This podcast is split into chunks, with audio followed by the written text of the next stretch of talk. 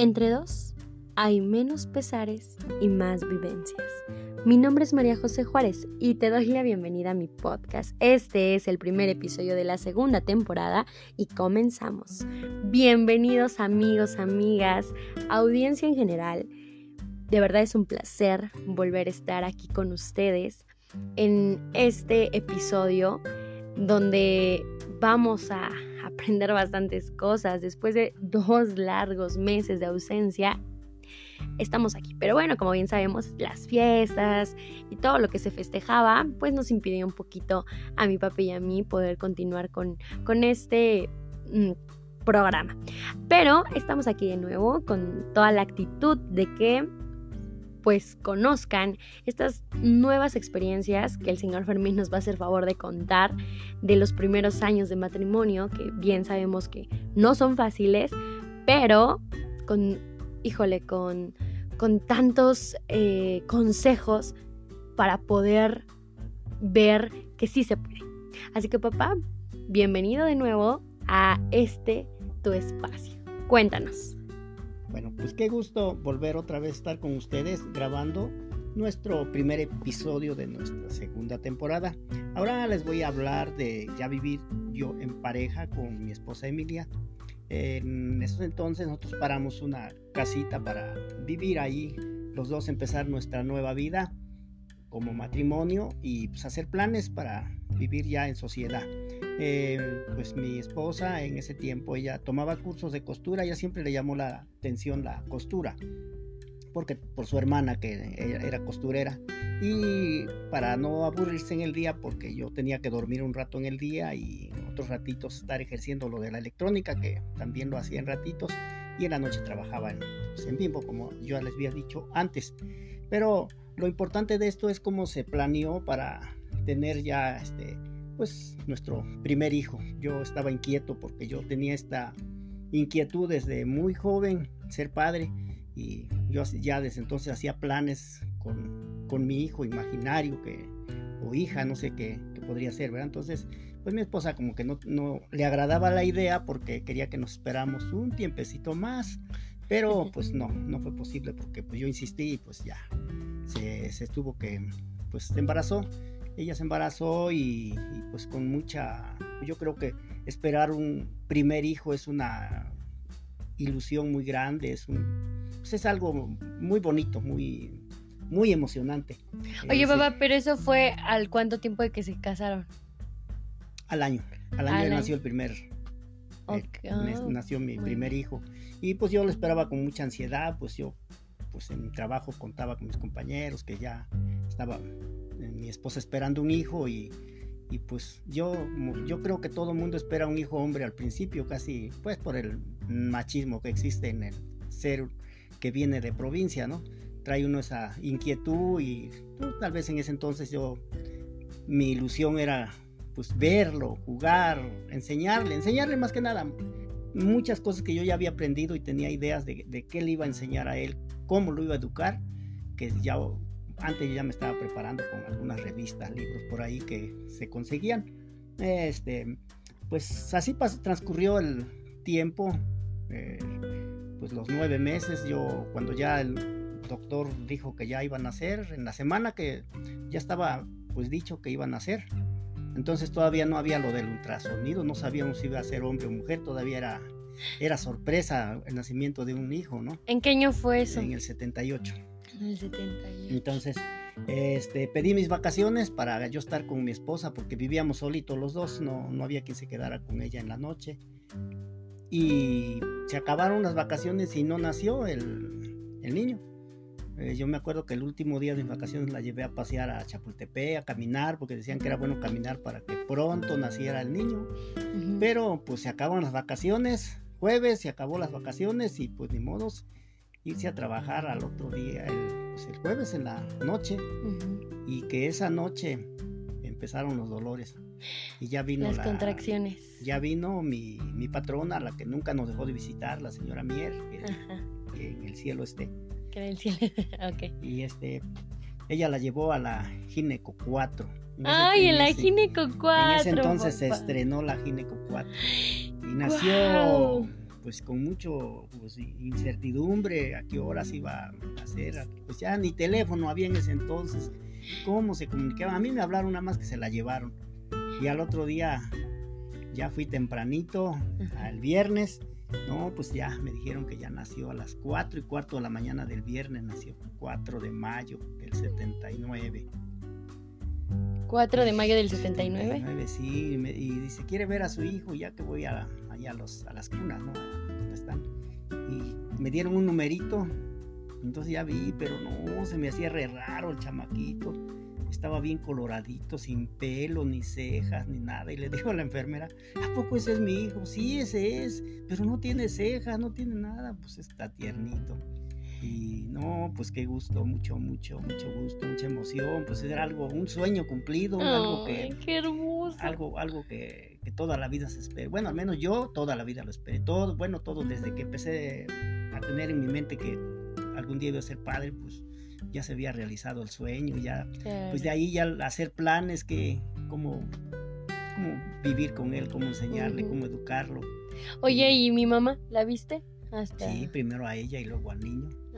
Y luego cuando ya se los dieron a los dos juntos o no se los dieron? Sí, no, no, pues a los, creo que a los dos días ya nos entregaron y ya me llevé para la casa. Y solita, Ay, no, nadie, ni, ni tus, tus cuñadas, sus hermanos. Nada más de día le iban a echar una vueltecita. ¿Quién? reina. Ah, ya. Ella estaba cerca. Entonces, pues así, así que sí, pues eh, pasó el tiempo y pues que se me da la locura y eso fue. Bueno, te voy a interrumpir, te voy a interrumpir un poquito porque quiero mencionar que en ese entonces pues no existía lo de el alojamiento conjunto, es decir, que el niño estuviera con ustedes los días que iba a estar internada, sino solo se lo llevaban y luego lo llevaban para que lo vieran y se los retiraban. Y entonces no hubo lactancia materna porque luego, luego, eh, las, pues en ese entonces enfermeras tenían eh, pues la fórmula y le daban pues leche de, de fórmula y pues mi hermano, el mayor, no, no fue lactado ni nada por el estilo.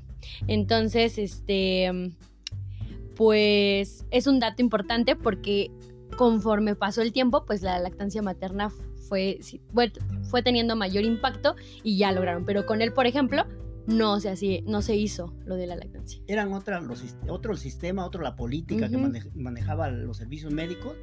Lo, menos que pudiera, bueno, es más, a nosotros nos inculcaron que no, el niño nunca debería dormir, ningún niño debe dormir con el matrimonio, porque uno despide pues, sudor o no sé, bacterias, no sé, esa era la mentalidad de los eh, doctores antes. entonces, eh, no, y además en ese entonces el, no era importante el que hubiera lactancia, lo más sano era botella lo más sano y lo más mm. comercial en televisión era la, era la botella, la leche, los biberones, los, los chupones. Las... Además, me acuerdo que en ese entonces le compramos una, nos compró la señora que nos, la que era nuestra patrona, nos compró una, un, un biberón donde con un paquete traía sus repuestos de bolsitas de plástico, le metías como, ¿has cuenta un bote de basura?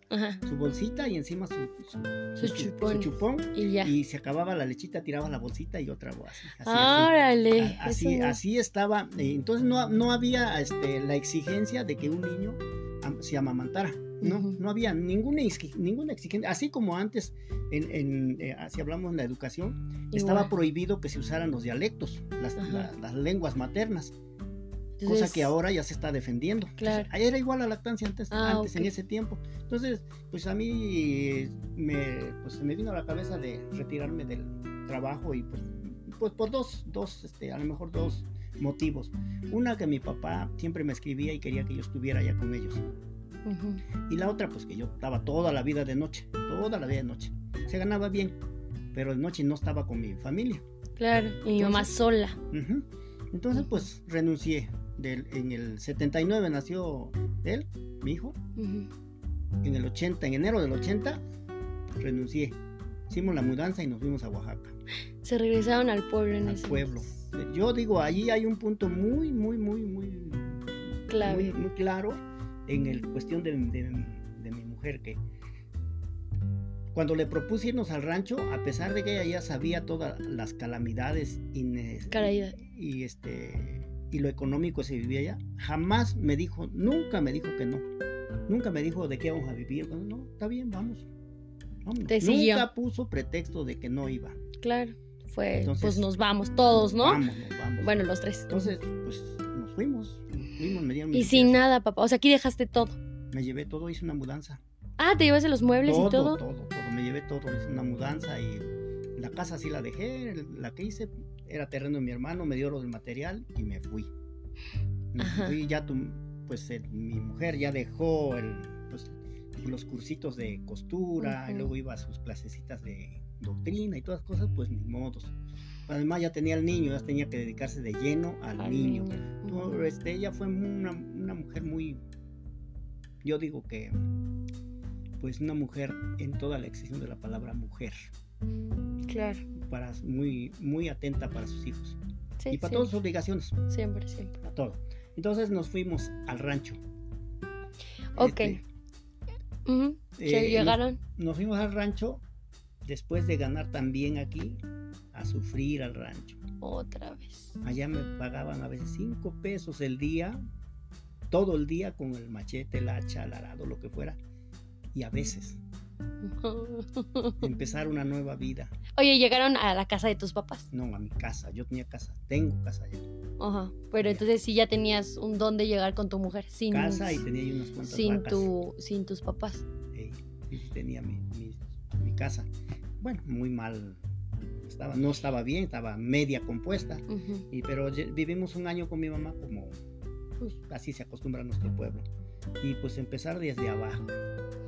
Desde abajo, pues se, dejé dinero en ese tiempo, dejé dinero aquí en el banco y yo pensé que con, el, con los intereses que en ese tiempo se, pues en, el, en el 80 eran unos intereses, el banco estaba pagando muy bien intereses. No me acuerdo, 200 pesos mensuales me daban de intereses que eran muy buenos. Pero en una de esas se devaluó. Se devaluó el dinero y ya no, ya. Solo lo que yo dejé de dinero en ese entonces en el banco.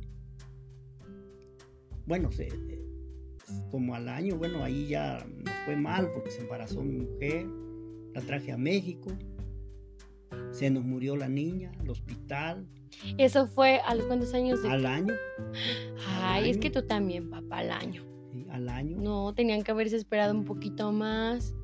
Pues no, teníamos nosotros, en ese entonces los servicios médicos, los de salud, nunca te daban una plática de, de, planificación. De planificación, no, no te daban, en ese entonces no existían esas pláticas. Bueno, sí, sí, sí, sí, claro. Y aparte traías como la mentalidad de que pues entre más hijos mejor, ¿no? Así es. Entonces, no, Estábamos mal educados, entonces se vino aquí, pues ahora sí que a, a dar a luz a un hospital, se pagó la hospitalización, se muere la niña todos los gastos del, pues de la funeraria y bueno, un montón de cosas. No el dinero que tenía no alcanzó, quedó un poquito, vendí una vaca, me ayudaron aquí los familiares y así. oye, y esa pérdida fue, pues sí, muy, muy impactante. y esa no fue toda la pérdida. Todavía el dinero que se devaluó, que solo lo, ah, poquito que yo tenía, me alcanzó para comprar un toro. Mm. Ese torito lo cambié por una mula. La mula se murió. Ay, no. Qué suerte. Pero eso no es todo. De mis vaquitas, mi ganado que tenía, las vacuné porque el ganado necesita unas vacunas. En el cual da la, la fiebre carbonosa, de, de, de, rienga, que es una enfermedad mortal, para, es como el cáncer en los huesos. Y se murieron todos mis animales. Ay. Yo digo que me pasó un poquito lo dejó, más o menos, ¿no? Y este, pues ya, empieza, ya, ahora sí empezar desde cero. Desde cero. Modo, se acabó. Ok. Bueno, pues es eh, híjoles, en, muy poquito tiempo ya recorrimos dos, tres años de tu vida, que te pasaron cosas muy, muy fuertes. Y bueno, tanto mucha felicidad en un inicio, pero también empezaron las primeras pruebas como matrimonio y que se afrontaron y pues que, que se tuvo pues la, sí, la fortaleza y de ambas partes, ¿no? Porque pues como ya lo habíamos dicho, eran un equipo. Entonces, tanto mi mamá sufrió como tú también. Y perdieron no solamente una hija, dinero, su, su ganado, animal, o sea, perdieron bastante, ¿no? Pero creo, y, y en el siguiente capítulo lo vamos a ver, cómo se, se vuelve a recuperar parte de tanto felicidad como de bienes y como de dinero. ¿O no? Yo creo que la- ahí no afectó la felicidad. La felicidad se... No, No. pero la pérdida de la Eh, hermana. di- sí, porque, pero no tanto, porque dice que cuando es entre dos es menos el dolor, menos la... Todo es menos, porque es entre dos. Es una carga entre dos. Sí, claro. Cuando se sabe llevar. Sí, sí, eso es muy, es muy cierto. Yo creo que eso es algo que... Es, es, es algo es de que, te, que te alienta y te da mucha fuerza. Sí, bueno, y eso, eso es lo increíble de esto, que entonces no, no hubo una inestabilidad, ¿no? Que muchos hoy en día, si hay una pérdida de ese calibre, por ejemplo, pues sí, uno de los dos se viene abajo y empiezan las emociones y todo y nos consumen, nos consume y nos arrastra, ¿no? Y si, y si no está bien cimentado lo que hay entre los dos, se pierde. Se pierde por completo, ¿no? Tanto su inestabilidad, digo, su estabilidad este, emocional de, de como pareja y ustedes lo afrontaron de una manera pues muy Y efectiva aprendimos mucho. y aprendieron mucho, claro. todo, todo lo que todo lo que fue negativo Lo nos enseñó, nos enseñó cómo salir de los el hoyísimo en el que estaba. Claro, claro que sí, de allí nos enseñó y, y- y cuando hay alguien que hay alguien cerca de ti que te que, que no nunca te está diciendo que, que, que se ponga triste, no, no le echamos ganas y, Y vamos y por vamos para adelante, y vamos para adelante y, y- y así fue, fue como a mí ya me, me nació muchas ideas de, de seguir haciendo cosas diferentes de, que, de las que aprendí en la ciudad. Ujú. Ahora, donde estamos, hay que adaptarse al lugar donde estamos y de qué cosas se pueden hacer Claro. en ese lugar. Y como siempre en el inicio lo mencionamos, esa es la lo que se admira, la adaptabilidad que tiene el ser humano para estar en donde está, donde esté, pero salir adelante y con lo que tenga, ni modos, ¿no? Y eso fue lo increíble, que a pesar mi mamá, ¿no? Por ejemplo, que, que no está acostumbrada pues a nada de esa tierra, porque pues mi mamá es de tierra fría y llega a tierra caliente, para empezar el clima y todas las carencias y necesidades que hubieron, y pero con el amor no es suficiente, dicen que de amor no se vive, pero creo que si está bien fuerte y crees y lo sientes, es, sí es suficiente. Y yo lo puedo decir así, que nunca, nunca renegó. Jamás, nunca, jamás no salió una palabra de, de- de- de ella que haya renegado. Ok, bueno, pues entonces eso nos lo llevamos eh, con este primer episodio súper impactante. Nos quedamos con un muy buen sabor de boca y con muchísimas ganas de saber más. Lo cierro con una frase. Ok, Dice que el trabajo que con amor se emprende, con dolor se suspende.